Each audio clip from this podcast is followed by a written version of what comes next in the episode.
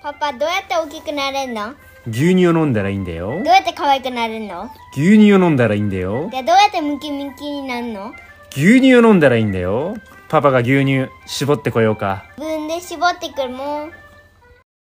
ハッシュタグでつぶやこう。牛乳でスマイルプロジェクト。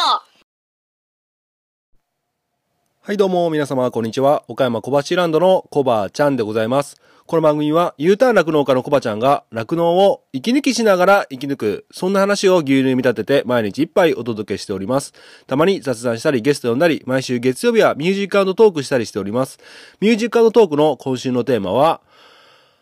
えー食べ物の名前が入っている曲、食べ物の名前が入っている曲でございます。番組で流してもらいたい曲、ご意見ご感想などなど、番組概要欄のリットリンクから入っていただきまして、お便りを送るから受付しております。あなたからのお便り、お待ちしております。えー、普通おたの今月のお題は、びっくりした話でございます。よろしくお願いします。はい。ということで始まりました。楽して生き抜くラジオ。本日牛乳400 482杯目でございます。よろしくお願いします。482杯目ということでね、482ということなんですが、482。よろよろ、よろよろ、ヤクザが、に、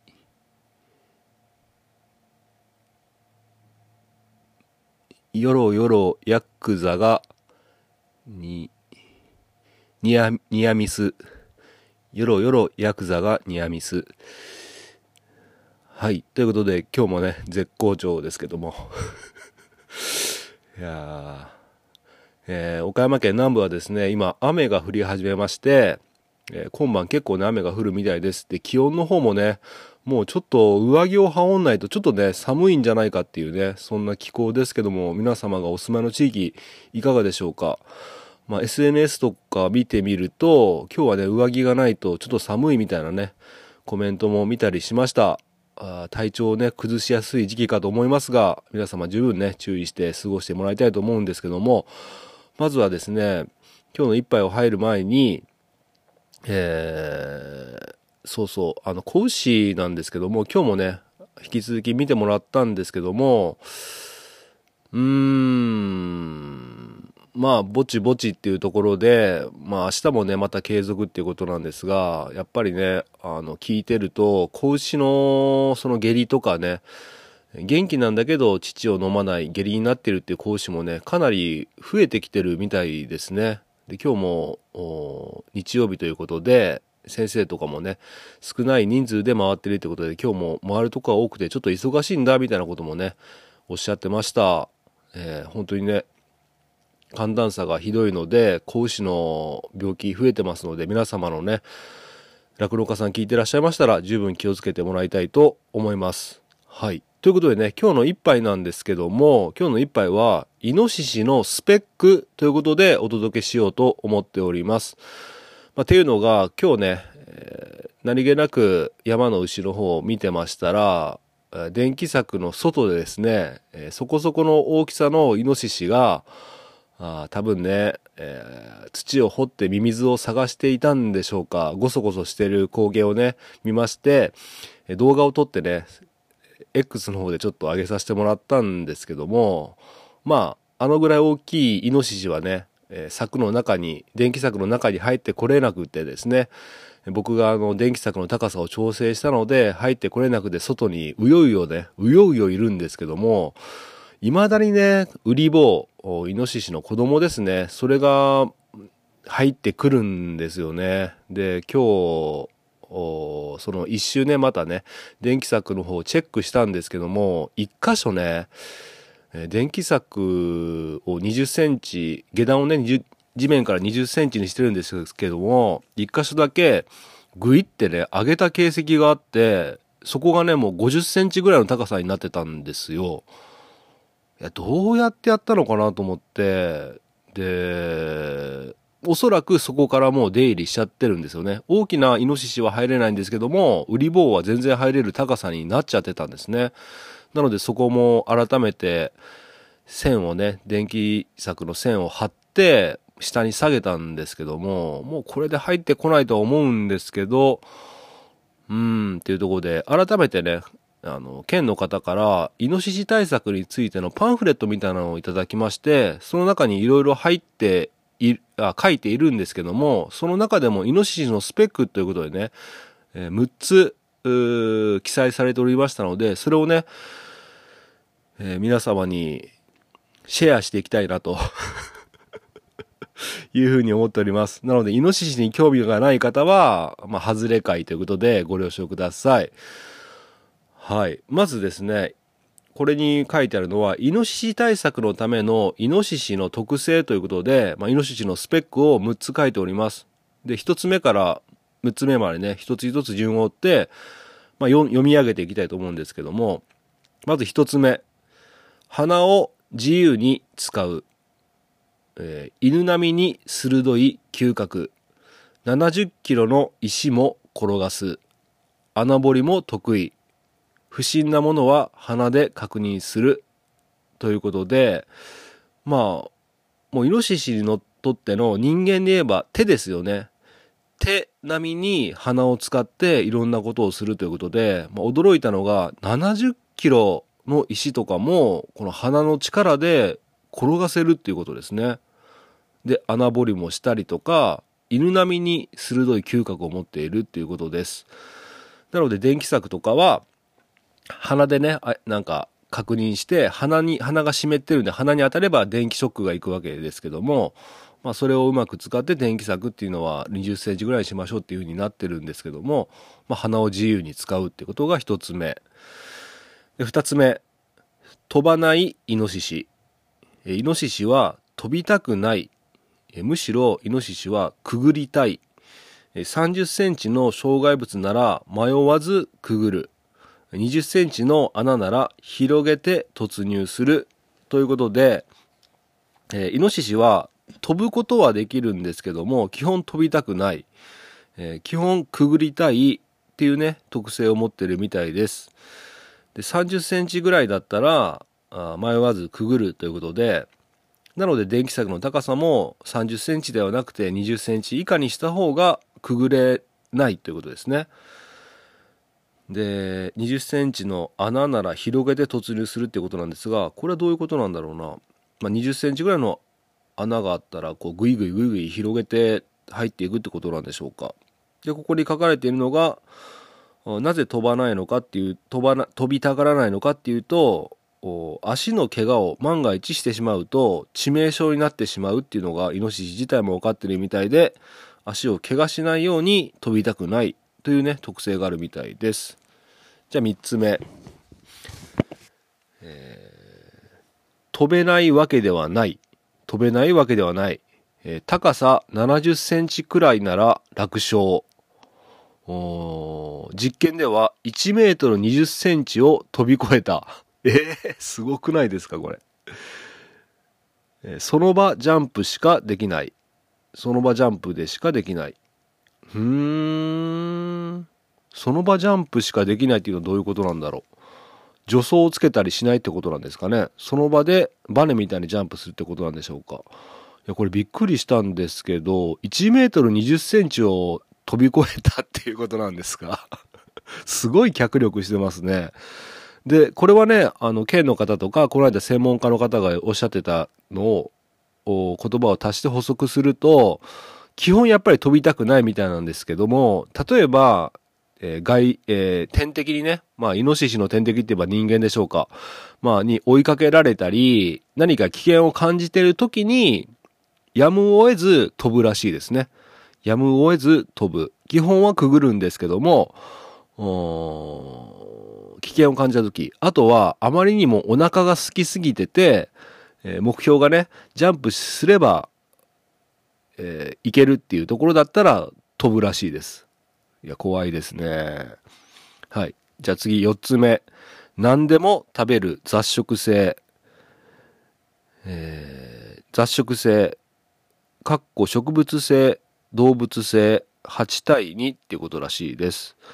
1日のうち7から8時間は餌探しと食事に当てている。え？長っ。1日のうち7から8時間は餌探しと食事に当てている。長っ。えーそれ以外の時間はほぼ休憩っていうことですね。ほとんど食べるために動き回ってるってことなんですね。うーん。えー中でも好きなのが植物性っていうのがやっぱり8対2で8の方が植物性ってことで多いですね。えー、クズの根、タケノコ、どんぐり、えー、マメ科の雑草、芋類、稲、栗、柿が好きみたい。で、動物性はサワガニ、ミミズ、幼虫、昆虫、カエル、トカゲ。カエルとかトカゲとかも食べるんだ。へえ。で、あん、その中でもあんまり好きじゃないのが、植物性だったら唐辛子、ピーマン、ちょっと辛い系ですね。これはあんま好きじゃないみたいで、えー動物性ではヘビがあんまり好きじゃないみたいです。ヘビまで食ってたら怖いですよね。うん、でも本当にお腹が空いたらヘビも食べちゃうんでしょうね。はい。ということで、何でも食べるっていうことですね。あと2つですね。今が4つ目なんで。はい、5つ目。えー高い学習能力、記憶力。数を数えられる？簡単なルールはすぐに覚える。半年くらいは記憶が維持される。え？安全なルートを探して利用する。ということでございます。これはこれ以外に書いてないんで想像でしか言えないんですけども、数を数えられるって嘘でしょ？これはね、イノシシになったわけじゃないし、イノシシの脳を開いても調べてもわかるわけないと思うんですけども、まあ賢いっていうことで、数がもしかしたら数えられんじゃないっていうね、予測だとは思うんですけども、うん、簡単なルールはすぐ覚える。半年くらいは記憶が維持される。安全なルートを探して利用するっていうことで、まあ、まあ、総合的に言えば、まあ、高い学習能力、記憶力ということで、イノシシは意外と頭がいいぞっていうことですね。はい。じゃ最後、6つ目、えー二面性っていうことで書かれてます。えー臆病、慎重、繊細、安全第一。本来は、えー中高生、これ昼、昼に行くに生って書いてるんですけど、中高生で合ってますか？これまた間違えてそうだな。中高生。えーまあ、夜行性の逆ですよね。昼に行動する。人間を恐れて夜動くようになった。ああ、なるほど。つまり、順応性が高い。一度安全だと思うと大胆に。はい。ということで、えー二面性があるということですね。本来は臆病で慎重で繊細で安全第一なんだけども、慎重に行動するけども安全だと思った瞬間めちゃくちゃ大胆に動くってことですね。で本来イノシシはお昼に動く生き物だっていうことなんですが人間がねまあいろいろやってくるのを恐れてね夜活発に動いてるっていうことで、えーつまりまとめると順応性が高い、えー対応できますぜってそっちがそうしてくるんだったらイノシシたちは僕たちはこうするぜっていうねことができちゃうっていう生き物みたいです。いや、怖いですね。はい。そんな感じで、このイノシシの特性をもう知った上でね、えこういった対策をしていきましょうっていうことが、このパンフレットには書かれてるんですけども、やっぱり一番有効なのは、えー寄せ付けないってことらしくて、電気柵がね、やはり一番有効っていうふうに書いてました。まあ、あの、細かい、えこのぐらいの高さにしましょうとか、いろいろやりましょうっていうのはね、まあまあ、そこまで詳しく話してもあれなんでしょうけども、うんまあ僕もね、高さだけ調整しただけでもだいぶ入ってこなかったんで、まあ定期的な見回りと高さ調整とで電圧のね確保っていうことが重要になってくると思うんですけどもうん。でこれね最後にまとめて書いてあるのがイノシシの知識は更新されているっていうことで書いてあるんですね。でちょっと怖いなと思ったのが効率的な方法は世代を超えて語り継がれ、より合理的でより安全な方法を試行検証し、餌場となった農地は何度も侵入される。ということで、これ世代間で知識が引き継がれてるってことなんですね。で、これ、イラストとともに書いてあるんですけども、イノシシの会話がね、書いてあるんですけども、ちょっとイノシシになったつもりで話しますね。へへへへへへ、夜は安全やで。おお、そうなんか。へえ。道路はや、楽やで。そ、そうなんや。へえ。人間の畑は美味しいで。なるほど。みたいな感じで、イノシシ同士で伝達されて、仲間にも伝達されるし、世代を超えてね、更新されていく、知識が更新されていくっていうことで、まあ、本来だったら先ほどもありましたけどもお昼に活発に動く、まあ、今日もね、うちの牧場の周りではお昼に動いてたイノシシもいましたけども、本来だったら、えー、お昼に動く動物なんだけども、人間っていう外敵がいるんで、夜に動くようになった。夜の方が安全やでっていうね、知識が伝達されて更新されて夜に動くようになったとかね。だから、本当に厄介な生き物だなっていうふうに思います。はい。で、こ、こっからはね、ちょっと2、3、あと2、3分で終わろうと思うんですけども、あの、イノシシってやっぱりね、こうやっていろんなものを食べたりね、いろんなところにいるので、やっぱりある程度ね、怖い菌を持ってるわけですよね。で、僕もその辺がね、ちょっと勉強不足だったっていうか、あれだったんですけども、まあ山の牛とかも、イノシシと一緒にね、餌を食べてるような、もうイノシシ、ウェルカム状態でやっちゃってたんですけども、全然知識がなかったもので、で、やっぱりね、その、それを SNS で上げたりしたら、あの、ちゃんとやった方がいいですよってお叱りを受けたりもしました。心配されてね、あの万が一病気だったら困りますよってことで、で、そうだなと思ってこうやってイノシシ対策やってるんですけども、やっぱりね、現実的な話でいろいろと話を聞いてると、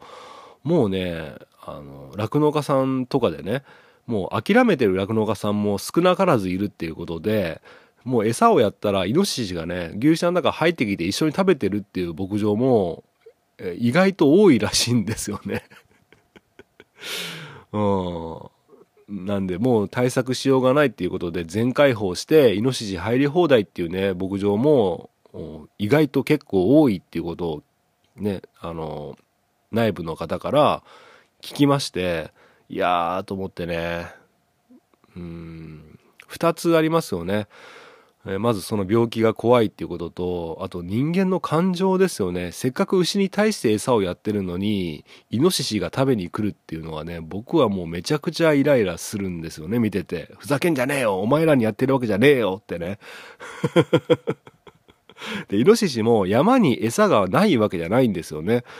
あの、牧場に来た方が手軽に美味しい餌が食べれるってことを覚えちゃって、もう山の餌を探すのをやめてね、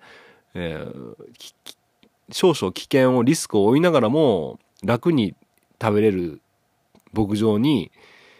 とかね、まあ中には畑とかもあるでしょう。そこの方に餌を覚えちゃってね、美味しさを覚えて何度も何度も来ちゃうわけで、執着がすごいっていうことで、もう繰り返しちゃうんですよね。だけども、ちゃんとした電気柵の対策とかそういう風にやれば、本来食べる食べれるはずの餌を山で食べてね、過ごしてくれるんじゃないかなっていうふうに思うのでもう諦めてる酪農家さんね是非ね、えー、電作とかいろいろね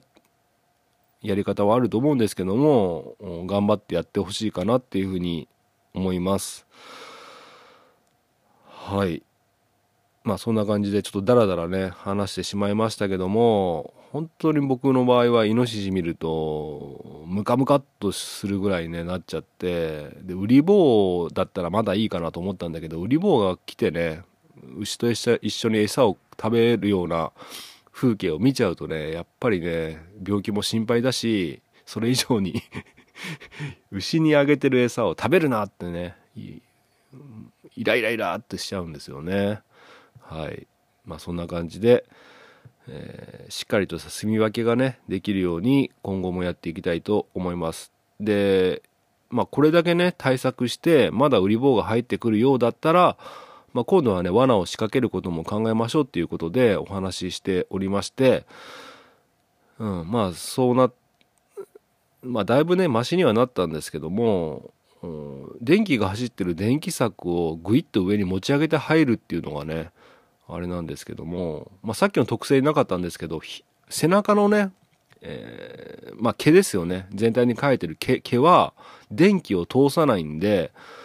えーもう頭をこう鼻以外はね電気を通さないんですよ。だからそれを覚えちゃったイノシシがいるとしたら